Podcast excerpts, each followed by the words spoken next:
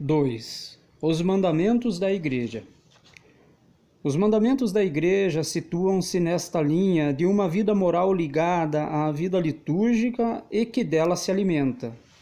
O caráter obrigatório dessas leis positivas promulgadas pelas autoridades pastorais tem como fim garantir aos fiéis o mínimo indispensável no espírito de oração e no esforço moral, no crescimento do amor de Deus e do próximo.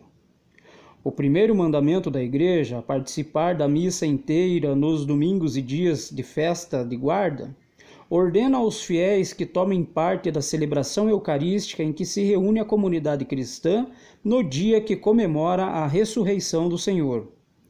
O segundo mandamento, confessar-se ao menos uma vez por ano, assegura a preparação para a Eucaristia, para a recepção do sacramento da reconciliação, que continua a obra de conversão e perdão do batismo.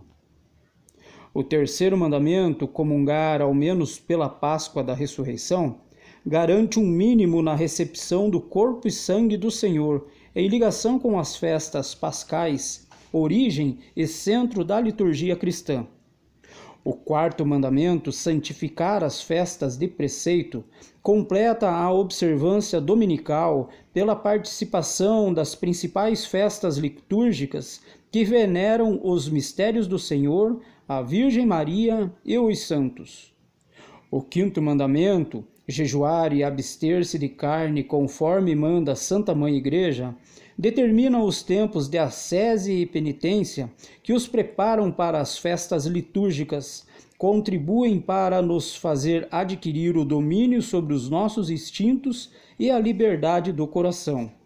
Os fiéis cristãos têm ainda a obrigação de atender cada um segundo suas capacidades, as necessidades materiais da Igreja.